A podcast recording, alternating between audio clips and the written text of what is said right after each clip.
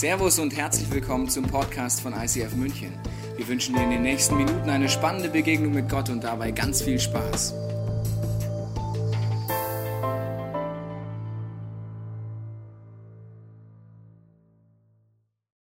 Willkommen zu unserer Serie Frühlingserwachen. Ich weiß nicht, ob du die letzten Wochen da warst, aber heute hast du eine einmalige Möglichkeit. Nicht nur, weil es heute ums Thema Pornografie geht, ein ganz einfaches Thema, haben wir schnell abgehandelt, hat keiner mit Probleme, werden wir schnell durch sein. Aber du hast die Möglichkeit, nicht nur zu diesem Thema, sondern zu allen Themen, die es in diese fünf Wochen gab, also Sexualität, Identität, erfüllte Sexualität, Single, was auch immer, per SMS Fragen zu stellen. Du hast es hier eingeblendet, die Nummer. Kannst einfach reintippen, ja, und dann äh, werden im Anschluss an diese Predigt, wenn ich die Fragen bekomme, werden sie sortieren und dann beantworten. Okay, soweit das geht. Ja? Also vergiss Dr. Sommer, heute ist Dr. Teichen am Start, einfach schreiben und äh, werden es mit aufnehmen. Wir haben in den letzten Wochen äh, uns viel mit diesem Thema beschäftigt und du hast, wenn du da warst, mitgekriegt, dass Lust und Frust im Bereich, Beziehung und Sexualität sehr eng beiseinander liegen. Sieh bei dem Witz, den ich letztens gehört habe und ich finde den legendär. Über diesen Witz gehen die Meinungen auseinander. Also, ein junger Mann kommt auf die Idee, ich überfalle eine Bank, ich brauche Geld. Er geht an den Bankschalter und er macht zum ersten Mal den Banküberfall und hat vergessen, seine Maske hochzuziehen. Er steht da, Herr, Herr Überfall, Herr Überfall, äh, ich hätte gern das Geld. Dann sagt er zur Kassiererin, äh, haben Sie mich erkannt? Sie sagt ja und er erschießt sie. Bin schwarzer Humor. Er geht zu dem Nebenkassierer, sagt er, haben Sie mich erkannt? Ja, er schießt ihn. So geht er einen nach dem anderen durch und irgendwann kommt er zu einem älteren Ehepaar und er fragt den Mann, haben Sie mich erkannt? Nö, aber meine Frau. Ja, ich finde lustig. Na gut, okay. Ja, die Meinung auch zwischen, was Ehe bedeutet, haben wir uns letzten Wochen auch beschäftigt mit. Und ich werde nie vergessen, als ich meinen äh, kleinen Schwager damals, vor 14 Jahren, war er vier Jahre alt, das erste Mal kennengelernt habe. Da hat meine Schwiegermutter, als wir das erste Mal bei ihnen zu Besuch waren, so ein bisschen abchecken, wie ist dieser junge Mann, denn ist er der Richtige für die Tochter und so, hat natürlich der kleine Mann, der Christian, gefragt, ja, wer ist denn dieser Tobias? Da hat meine Schwiegermama gesagt, ja, das ist der Freund von der Frauke und die haben sich ganz doll lieb. Dann hat er gesagt, ja, was macht man denn, wenn man ganz sich doll lieb hat? Ja, dann heiratet man. Okay, der kleine Mann hat es verstanden. Ersten Abend, übernachte dort, kommt dann der Früh mich aufwecken und sagt, hallo Tobias, wie geht's dir? Und so weiter. Und dann sagt er, äh, liebst du die Frauke? Ich so, ja. Willst du sie heiraten? Weiß noch nicht, wir sind frisch zusammen. Warum? Ja, wenn du sie nicht willst, kannst du auch mich nehmen. Ja, ich habe gesagt, ich muss drüber nachdenken. Vielleicht nehme ich, er wusste Liebe, Heirat, das passt zusammen. Und wir wollen heute in das Bereich Pornografie einsteigen. Und laut Statistik, die sagt mir, dass 90 Prozent aller Männer zwischen 14 und 17 Jahren sich bereits den ersten Porno gekauft haben, 35 Prozent der Frauen. Die Frauenquote steigt, werde ich nachher was zu sagen, woran das liegen kann. Die Sexindustrie verdient 40 Milliarden Dollar, äh, Euro, Entschuldigung, ist ein bisschen mehr. Über 71 Millionen Sex-Internetseiten gibt es und die müssen auch betrachtet werden. Wenn wir Statistik ernst nehmen, sind in diesem Raum viele, viele, die mit diesem Thema Erfahrung gemacht haben und vielleicht auch mit diesem Thema, Thema aktuell kämpfen, Frust haben oder sogar tief verletzt sind von ihrem Partner. Ich möchte eine kurze Wiederholung machen, wenn du die letzten Wochen nicht da warst. Wenn du da warst, sag's tiefer. Wenn nicht, wirst du tiefer verstehen, was ich nachher machen möchte beim Bereich Pornografie. Ich glaube, du kannst auf zwei Arten deine Sexualität leben. Die eine ist die egozentrierte Sexualität. Was bedeutet das? Das bedeutet, dass wenn es um Sexualität geht, du in erster Linie die Frage stellst, was ist mein Kick? Also, warum habe ich Sex? Damit ich einen Kick habe, damit ich mich gut fühle, damit meine Lust befriedigt wird. Ich habe Fantasien, sexuelle Fantasien, Vorstellungen und meine Lust ist entscheidend. Meine Befriedigung steht natürlich absolut im Vordergrund. Das sind Dinge, die sagt keiner, aber du wirst gleich merken, woran du prüfen kannst, ob du dieses Bild von Sexualität hast oder nicht. Ich liebe, was du gibst, das sagt auch keiner, aber teilweise leben wir so. Der Partner ist austauschbar. Egozentrierte Sexualität ist sehr weit verbreitet in Deutschland. egozentrierte Sexualität wirst du auch merken, der zentrale Gedanke ist, ich bin eigentlich verliebt in die Gefühle. Ich kenne dich nicht gut, deswegen kann ich ein bisschen frech sein von hier vorne.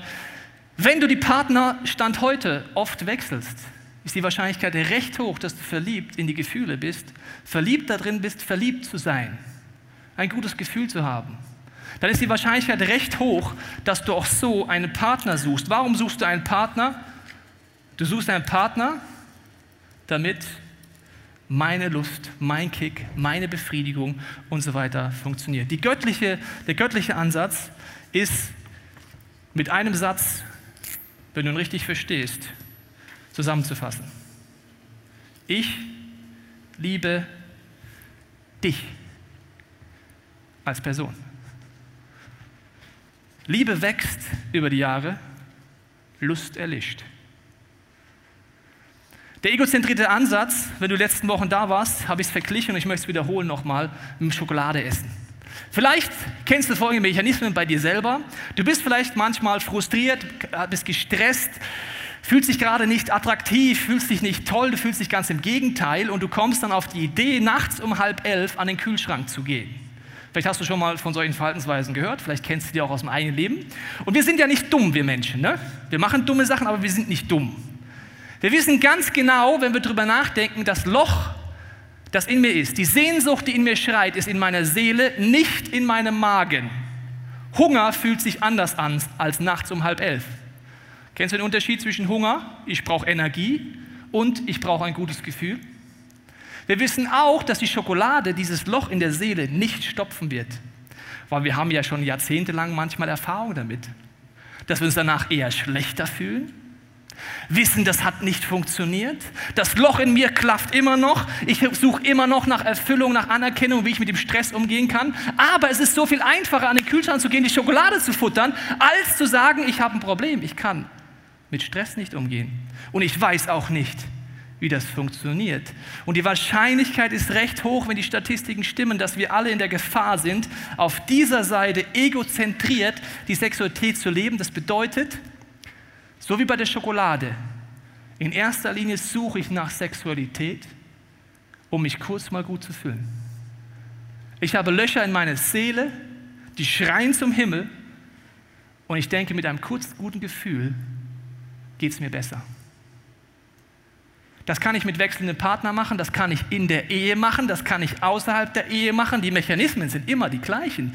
Die Frage ist, warum und was suche ich in der Sexualität? Und du wirst merken, heute werden wir sehr ehrlich dieses Thema angucken. Und es wird dich, glaube ich, auch ziemlich hinterfragen, wie du deine Sexualität lebst. Egal übrigens, ob du dich jetzt Christ nennst oder nicht. Die Herausforderungen sind ähnlich. Und das Interessante finde ich, bereits vor 2000 Jahren wurde ein Brief geschrieben im zweiten Teil der Bibel. Da beschäftigen wir uns seit fünf Wochen mit dem Korintherbrief. Und der Theologe Paulus schreibt an eine Kirche. Und er kämpft mit den gleichen Problemen wie heute. Nämlich, die Korinther hatten einen gewissen Lifestyle kennengelernt, im Bereich egozentrierter Sexualität extrem verhaftet war. Und sie wurden Christen, das heißt, sie haben diesen Jesus kennengelernt, eine Liebesbeziehung mit Gott gestartet, aber ihr Lifestyle blieb 100% der gleiche. 100% der gleiche. Damals war es so, es gab die Aphrodite, hast du schon mal Aphrodite gehört? Ja, Liebesgöttin. Und als Mann, vielleicht hast du es auch in den letzten Wochen schon mitgekriegt, als Mann hast du folgendes Leben geführt. Du hattest die Frau zu Hause, die musste zu Hause bleiben für Kinder kriegen. Dann hattest du eine Geliebte für den Spaß. Und dann hattest du ja noch die Tempelprostitution. Einfach mal schön zu Aphrodite hoch auf den Berg. Da waren die Prostituierten und da konntest du einfach mal, wie es so schön umgangssprachlich heißt, den Druck ablassen. Und es war gesellschaftlich vollkommen normal, bagatellisiert. Jeder Mann macht sowas. Dann mache ich es auch. Heute ist Prostitution, zumindest in München, in Hamburg ist es ein bisschen anders, aber zumindest in München noch nicht ganz so wieder wie in Korinth, aber Pornografie ist ja ungefähr das gleiche, nur dass es nicht eine echte Person ist, sondern eine virtuelle Person, wird genauso bagatellisiert. Hast du schon mal folgende Sprüche gehört? Jeder Mann hat damit ein Problem. Alle Männer kämpfen damit. Hast du schon mal gehört den Satz? Das mag stimmen, aber weißt du, was du damit sagst? Und jetzt rede ich mal wieder nur kurz mit Christen. Du weißt, Christen habe ich immer besonders auf dem Kika sonntags, ja? Also, liebe Christen, wenn du diesen Satz schon mal gesagt, gedacht oder ansatzweise geglaubt hast, weißt du, was du damit sagst?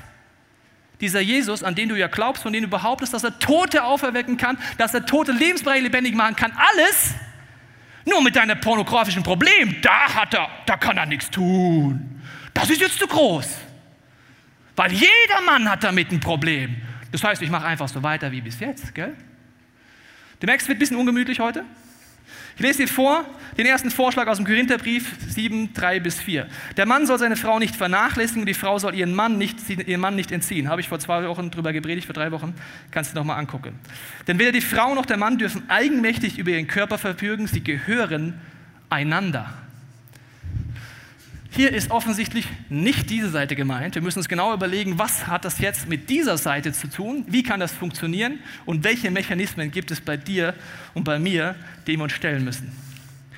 Ich muss dich enttäuschen, Moralpredigten kann ich nicht halten. Ich habe dann DNA-Defekt in meinem Hirn. Ich kann nicht moralisieren. Tut mir leid, habe ich nie gelernt, muss ich nur beigebracht kriegen. Ich möchte dich aber hinterfragen. Und wenn du möchtest, wirst du ehrlich mit dir und mit deiner Sexualität vielleicht auch zum allerersten Mal vor diesem Gott heute ehrlich und sagst, es gibt Bereiche in meinem Leben, die weiß keiner. Vielleicht noch nicht mal mein Partner im Bereich Sexualität. Ich glaube, dass wir meistens im Bereich Selbstbefriedigung und Pornografie ein gutes Gefühl suchen. Vielleicht als Frau ist es für dich nicht Pornografie, vielleicht suchst du an anderen Punkten ein gutes Gefühl, vielleicht, dass du flirtest, vielleicht, dass du wirklich wechselnde Partner hast. Das Problem ist nicht, dass Gott dir keine guten Gefühle gönnt, sondern dass er genau weiß, was dir gut tut und was nicht. Die wenigsten Menschen, die ich kennengelernt habe, ziehen sich ein Porno rein und danach sagen sie, Mensch, das war so richtig erfüllend. Dafür bin ich geschaffen. Als Gott sich den Mann ausgedacht hat, hat er sich gedacht, schaffe ich einen Fernseher, eine digitale Welt, ich und fünf gegen Willi, das ist meine Berufung. Endlich habe ich sie gefunden. Habe ich noch nie einen Mann gelegt. Noch nie, wirklich noch nie. Die Reaktion ist immer, oh Mann, so ein Scheiß, das kann es doch irgendwie nicht sein. Frust, schlechtes Gewissen. Das sind die Reaktionen. Es sei denn, du bist verliebt in deinen Computer, dann müssen wir darüber reden, wann du ihn heiraten möchtest und ob das theologisch okay ist, muss ich nochmal drüber nachdenken. Ich glaube, wenn du dieses Thema nicht ernst nimmst, als Single oder wenn du verheiratet bist, Pornografie fixiert dich immer mehr auf der egozentrierten Seite. Es geht darum, dass du maximal einen Kick hast, dass du maximal einen Orgasmus hast, dass du maximal einfach an den Punkt kommst, dass es dir gut tut. Du tust es ja, weil du eigentlich nach Liebe schreist, oder? Weil du frustriert bist. Die Gefahr ist nur, und da musst du ehrlich werden mit dir selber, je mehr du das tust, desto mehr schottest du dich ab von einer zwischenmenschlichen Beziehung. Du kannst verheiratet sein und dich flüchten in den Computer, weil es so viel einfacher ist. Der Computer ist immer da, hat immer Lust und ist immer gut drauf. Nicht wie in einer Partnerschaft, wo die Herzensnähe oft der Konflikt ist im Alltag. Ich glaube, dass du wie ein Teufelskreis reinkommen kannst, auch als Single. Du wünschst dir eigentlich einen Partner, aus Frust keinen Partner zu haben, flüchtest du dich in die Pornografie. Und das Problem bei Pornografie, und jetzt musst du wieder nachdenken, ob das stimmt, ist, dass deine Gedanken sich ändern. Ich nenne das das moderne Brainwashing. Dein Bild von einer Frau, liebe Männer, verändert sich. Wofür ist denn die Frau geschaffen worden? Laut der Pornografiebibel. Für mich. Für meinen Kick für meine Befriedigung. Eine Frau sagt zwar im Porno manchmal nein, aber was meinst du immer? Natürlich, Schatz. Nur meine Frau ist dann komisch auf einmal. Aber alle anderen da draußen, immer spitz, immer willig, also krass. Die Frau ist nur für den Mann designt, damit er seine egozentrierte Sexualität voll ausleben kann. Oder? Und das Brainwashing geht so weit, dass du dann, wenn du es regelmäßig machst, anfängst, Frauen anders anzugucken.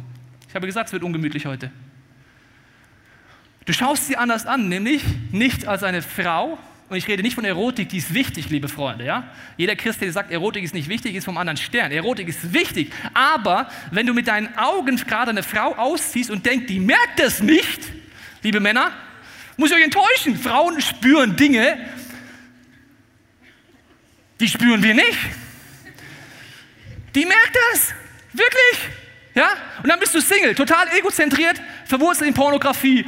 Ich brauche jemanden, der mich liebt. Hallo. Lieb mich. Und dann denkst du ernsthaft, dass die Frau sagt, wow, endlich jemand, den ich seine egozentrierten Wahn erfüllen darf. Das ist meine Berufung, endlich. Die rennen, rennen weg, die Frauen, liebe Männer. Und wenn ihr es nicht ernst nehmt als Singles oder in der Ehe, da wird es nämlich noch schlimmer, das sage ich dir gleich, warum es schlimmer wird, dann wirst du vereinsamen. Dein Herz wird verkrusten. Bin ich fest von überzeugt. Und dann kommt dazu, was trainierst du ein? Bei 5 gegen Willi, Fachbegriff für Selbstbefriedigung, trainierst du ein, dass es vollkommen egal ist, wann du einen Höhepunkt hast. Und liebe Männer, ich muss euch jetzt mal ein bisschen herausfordern. Wenn du deinen Traumpartner findest und denkst, sexuelle Erfüllung bei der Frau ist nach 30 Sekunden erreicht, muss ich dir sagen, das stimmt nicht. Wenn du über Jahrzehnte lang im pornografischen Trainingslager warst und dann denkst, wow, bin gut vorbereitet jetzt, alles läuft, ich kenne mich aus, die Technik steht, dann gute Nacht. Deine Frau wird irgendwann sagen, es geht nicht weiter. Und jetzt kommt der Punkt, warum es innerhalb der Ehe dann noch schlimmer wird. Wenn du nicht schon hoffentlich vor der Ehe es angeht, wenn du in der Ehe bist, bitte werde ehrlich und geh es an. Weil, was kommt bei deinem Partner an? Bei deinem Partner kommt an, erstens, ich genüge nicht.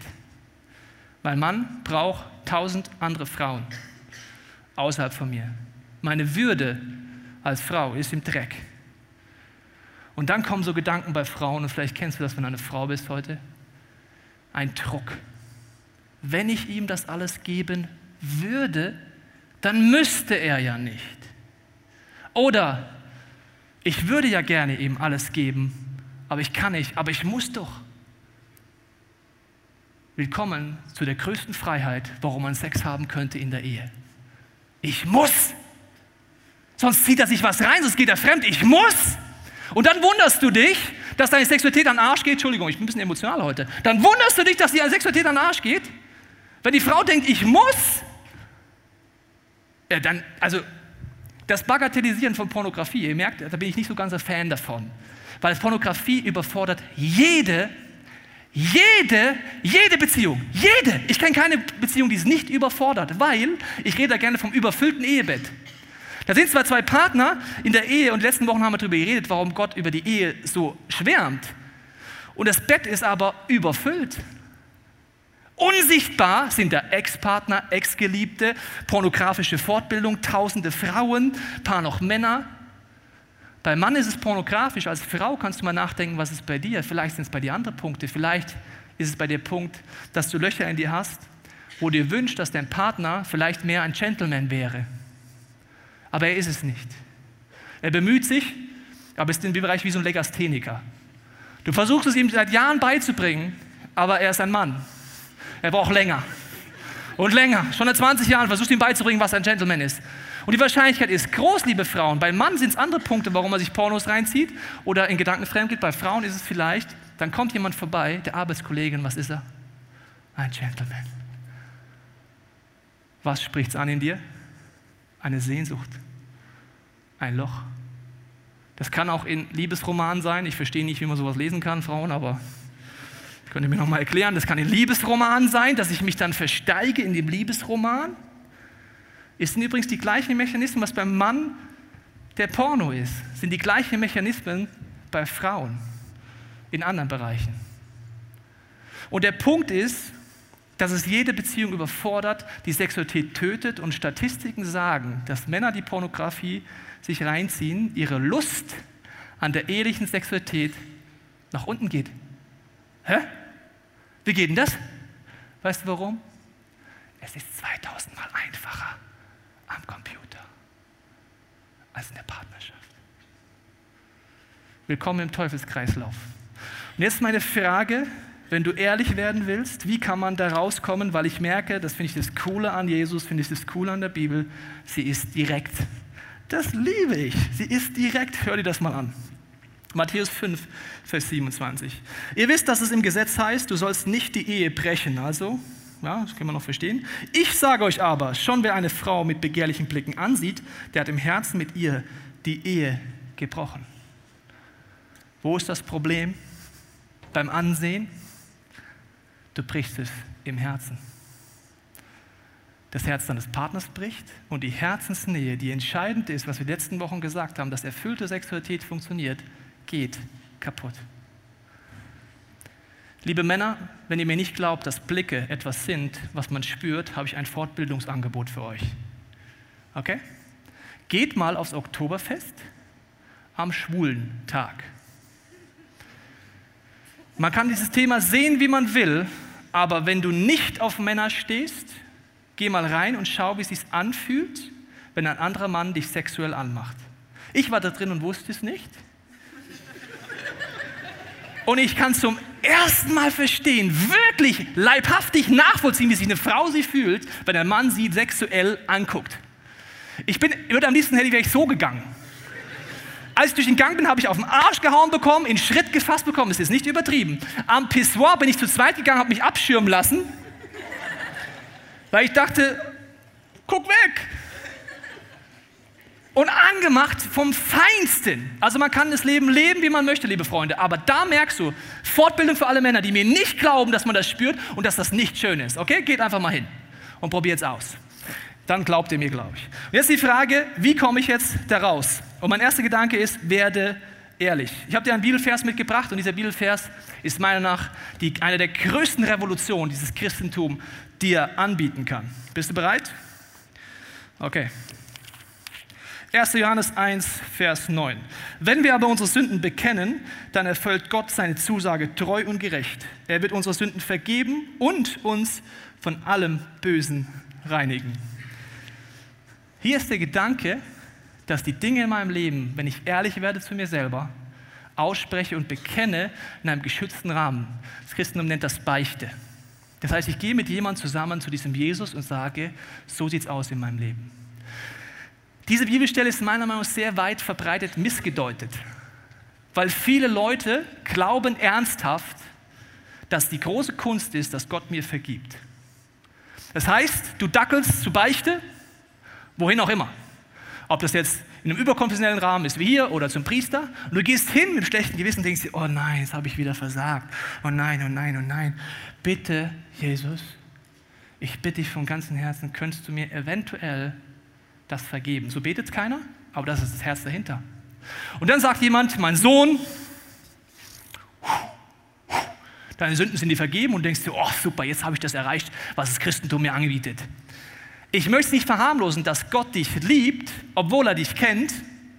Und dass er dir auch noch vergibt, ist ein Wunder. Aber dadurch verändert sich dein Leben 0,0. Du gehst zwar dahin zur Beichte, sagst Jesus, Pornografie, echt schlimm und so weiter, gehst wieder raus und was machst du morgen Abend? Porno. Was machst du übermorgen? Jesus, bin der von gestern. Weißt noch, was los war? Der Punkt in diesem Vers, warum es Revolution ist, hier heißt es, vergeben und uns von allem Bösen reinigen. An die Wurzel gehen. Warum tue ich die Dinge, die ich tue? Genauso wenig wie die Schokolade etwas damit zu tun hat, was wirklich dein Problem ist, hat Pornografie in 99% der Fälle etwas mit Sexualität zu tun. Ich durfte einen jungen Mann begleiten, der war Pornografie süchtig. Weißt du, was bei ihm der Punkt war, warum er die Dinge getan hat? Er war konfliktunfähig. Er hat seine Familie, hat ihm beigebracht, Konflikte werden unter den Teppich gekehrt. Und weißt du, was jedes Mal kam, als ein Konflikt aufzog, in der Arbeit, in der Kirche, in der Ehe. Er war so überfordert, gelähmt, aus Angst vor diesem Konflikt, dass er wie ein Drogenabhängiger den Joint in dem Moment ein Porno sich genommen hat. Fliehen, abhauen.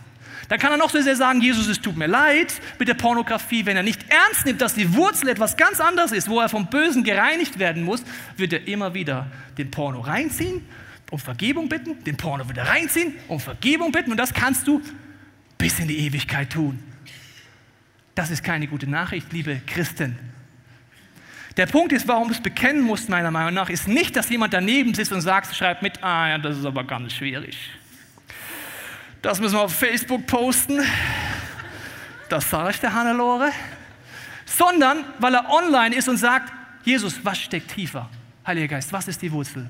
Warum tut die Person das, was sie tut? Weil es wirkt nicht mehr bei Gott, wenn du es einfach aussprichst. Also es so wäre, wenn du Gott um Vergebung bitten würdest, allein in deinem Bettchen oder wo auch immer, sagst, Jesus, tut mir leid in deinem Herzen, dass dann Gott sagt, ja schade, habe ich nicht gehört, war zu leise und außerdem musst du mal zu jemandem gehen, das bekennen. Warum? Ja, ich bin halt ein bisschen sadistisch veranlagt als Gott.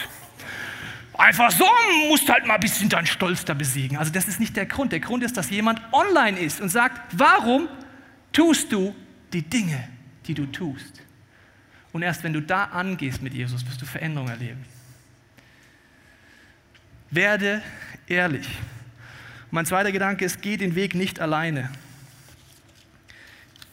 Diesen Prozess zu gehen, an die Wurzeln zu gehen, Veränderung zu erleben, kann manchmal länger dauern, manchmal schneller gehen. Je komplexer die Wurzeln in deinem Leben sind, vielleicht mit Minderwert, Identität, Konfliktverhalten, nicht mit Stress umgehen oder was auch immer bei dir die Gründe sind, warum du in Pornografie oder in Fantasiewelt dich flüchtest. Das Entscheidende ist aber, dass du den Weg nicht alleine gehst. Und ich würde dir empfehlen, jemanden zu suchen auf dem gleichen Geschlecht, der Erfahrung hat damit, wie man mit Gottes Hilfe an die Wurzeln gehen kann. Vielleicht auf dem Get Free Weekend, Get Free Day oder in der Small Group aber such dir die Ratgeber gut aus. Weißt du, was mich ein bisschen nervt? Sind Jammergruppen. Weißt du, was Jammergruppen sind? Treffen sich ein paar Männer und sagen, ja, also Pornografie ist natürlich schon echt schwierige Sache. Ja, stimmt. Ich bin ja 0,00001% freier geworden. Das ist schon mal gut, weil alle Männer haben ja dieses Problem. Lass uns erstmal ein Bier trinken. Also, ja, ja, stimmt, ja, ja, ist schon schwierig, ja, ja. Jammergruppe.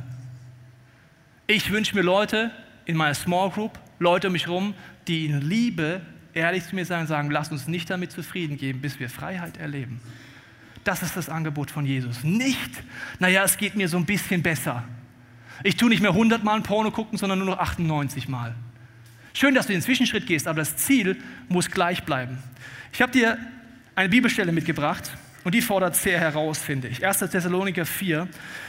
Und da heißt es, um eins möchte ich euch noch bitten, liebe Brüder und Schwestern. Weißt du, wer da gemeint ist? Meine Lieblingszielgruppe, die Christen. Hallo. Wir haben euch bereits gesagt, wie ihr leben, leben sollt, damit Gott Freude an euch hat. Wir wissen auch, dass ihr unseren Anweisungen folgt. Doch nun bitten wir euch eindringlich, im Namen unseres Herrn Jesus, gebt euch mit dem Erreichten nicht zufrieden sondern macht noch mehr Fortschritte. Ihr kennt ja die Gebote, die wir euch in seinem Auftrag gegeben haben. Gott will, dass ihr ganz und gar ihm gehört. Deshalb soll niemand unerlaubte sexuelle Beziehungen eingehen. Jeder soll mit seiner Ehefrau so zusammenlegen, wie es Gott gefällt und auf sie Rücksicht nehmen. Und jetzt kommt ein sehr herausfordernder Satz. Ungezügelte Leidenschaft ist ein Kennzeichen der Menschen, die Gott nicht kennen.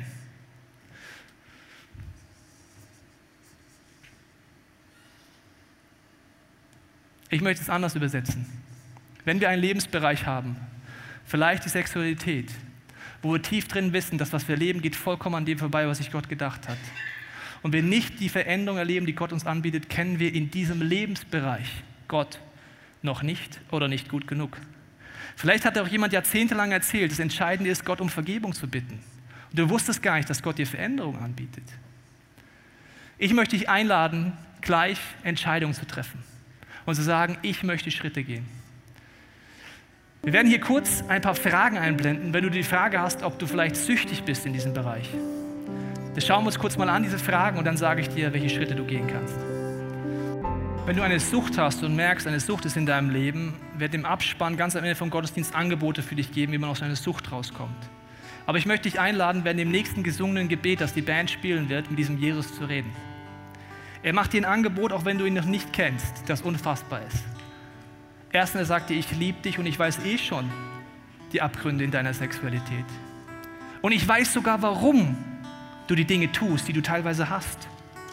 Und du kannst zu mir kommen, weil ich verurteile dich nicht. Jesus hat gesagt, ich bin auf diese Welt nicht gekommen, um zu richten. Ich bin gekommen, um Menschen zu befreien. Wenn du möchtest, sagst du das zum allerersten Mal in deinem Herzen, Jesus, hier bin ich. Ich will anfangen, diese Beziehung zu diesem Vater im Himmel kennenzulernen. Aber wenn du diesen Gott schon kennst, ich lade dich ein, werde ehrlich. Du kannst Gott nicht schockieren. Er weiß es schon. Vielleicht sagst du, Jesus, hier bin ich, hier ist auch mein Schmerz. Ich glaube, dass auch heute Morgen Leute hier sind, wenn es um die Liebe geht, wenn es um Beziehung ist, sticht dein Herz jedes Mal, wenn diese Themen kommen. Weil so viel Verletzung da sind, so viel Enttäuschung da ist. Wenn es einen Liebesherzinfarkt gäbe, dann hättest du ihn schon gehabt. Vielleicht wirst du auch ehrlich zu diesem Jesus und sagst, Jesus, ich kann nicht mehr an diesem Bereich, ich habe keine Hoffnung mehr. Aber wenn du wirklich Tote lebendig machen kannst, wenn du tote Lebensbereiche lebendig machen kannst, dann komm in mein Leben ganz neu, in diesen Bereich der Sexualität. Es ist deine Zeit mit Gott in deinem Herzen. Wir haben eine Frage per SMS bekommen. Geht es also nur mit Disziplin? Fragezeichen, Ausrufezeichen. Bevor ich beantworte die Frage noch und dann werde ich mit dir beten. Meine Meinung ist, Disziplin wird auf der einen Seite unterschätzt, auf der anderen Seite überschätzt. Ich glaube, ohne Disziplin, und du kannst die Matthäus 5 Stelle, die ich erwähnt habe, nochmal weiterlesen, da wird Jesus sehr krass. Er sagt, wenn ein Auge dich zur Sünde verwirrt, äh, verwirrt, gutes Wort eigentlich, ja, zur Sünde verwirrt oder verführt, dann äh, reiß es raus. Wenn dein Arm dich zur Sünde verwirrt, hack ihn ab. Und der Punkt ist, glaube ich, nicht, dass er den Vorschlag macht, dass wir alle einfach äh, irgendwann keine Hände mehr haben, keine Arme mehr haben, keine Augen mehr haben und sagen, ja, ich bin Christ, ja, ist eine gute Nachricht. Ich sehe nichts mehr, fühle nichts mehr, bin Eunuch und habe keine Hände mehr. Ich glaube, das ist nicht gemeint, aber was er meint, ist, man muss manchmal schon mit Selbstwillen einen klaren Schnitt machen. Wenn es Situationen gibt, wo du weißt, die bringen dich dazu, zum Beispiel pornografisch wieder tätig zu werden, dann die zu vermeiden, gehört dazu. Aber auf der anderen Seite ist das Entscheidende, an die Wurzel zu gehen. Warum tue ich die Dinge, die ich tue? Und wenn du das noch nie erlebt hast, dann schnappt dir noch heute jemand aus dieser Kirche und fragt, wie geht das? Wie kann man diesen Weg gehen? Ich möchte mit einer Geschichte schließen und das ist die Geschichte vom weißen und vom schwarzen Wolf, weil das hilft mir sehr gut zu beschreiben, wie die Mischung aus Disziplin und trotzdem Veränderung geht. Es erzählt ein alter Mann seiner Enkelin, sagt, es gab einen weißen und schwarzen Wolf, die kämpften gegeneinander. Und einmal gewann der schwarze Wolf und einmal der weiße Wolf. Und es war immer hin und her und hin und her. Und dann sagt die Enkelin, ja, was können wir denn tun, dass der Weiße gewinnt? Und dann sagt der Opa, den weißen Wolf muss man einfach mehr füttern als den schwarzen. Jesus sagt mal, mit dem Guten kannst du das Böse überwinden. Ich kann schon immer dagegen kämpfen, aber die Frage ist, mit was fülle ich mich wieder auf? Wie gehe ich an die Wurzel? Wenn ich merke, Minderwert ist in meinem Leben Thema oder was auch immer, wenn ich anfange, diese Loche zu stopfen mit dem Guten, den weißen Wolf füttere, wird irgendwann die Sucht oder die anderen Dinge auch nachlassen. Ich möchte jetzt beten, wenn du möchtest, auch vielleicht zum allerersten Mal dieses Experiment machen und sagen, Jesus, ich brauche definitiv deine Hilfe. Jesus, ich danke dir, dass wir uns vor dir nicht verteidigen müssen, weil du uns bedingungslos liebst. Ich danke dir, dass du Gott der einzige Ort bist, wo wir aufhören können, uns besser dahinzustellen, als wir eigentlich sind. Dass wir aufhören, uns rauszureden, sondern sagen, Jesus, so sieht's aus, du weißt es sowieso, wie es aussieht in meiner Sexualität und ich brauche deine Hilfe. Ich bete, dass du mir zeigst, wie Veränderung möglich ist, dass du mir Leute zeigst, mit denen ich diesen Prozess gehen kann, dass ich nicht alleine gehe. Und vielleicht kennst du diesen Gott noch nicht und möchtest ihm auch jetzt sagen, Jesus, ich verstehe vieles nicht heute, aber ich spüre irgendwie, dass es wirklich möglich ist, eine Liebesbeziehung mit Gott aufzubauen. Deswegen wünsche ich mir, dass du in mein Leben kommst und mir zeigst, was es heißt, wirklich deine Ideen umzusetzen in meinem Leben. Amen. Wir hoffen, dass dir diese Predigt weitergeholfen hat. Wenn du Fragen hast, kannst du gerne an info at icf-moenchen.de mailen und weitere Informationen findest du auf unserer Homepage unter www.icf-moenchen.de.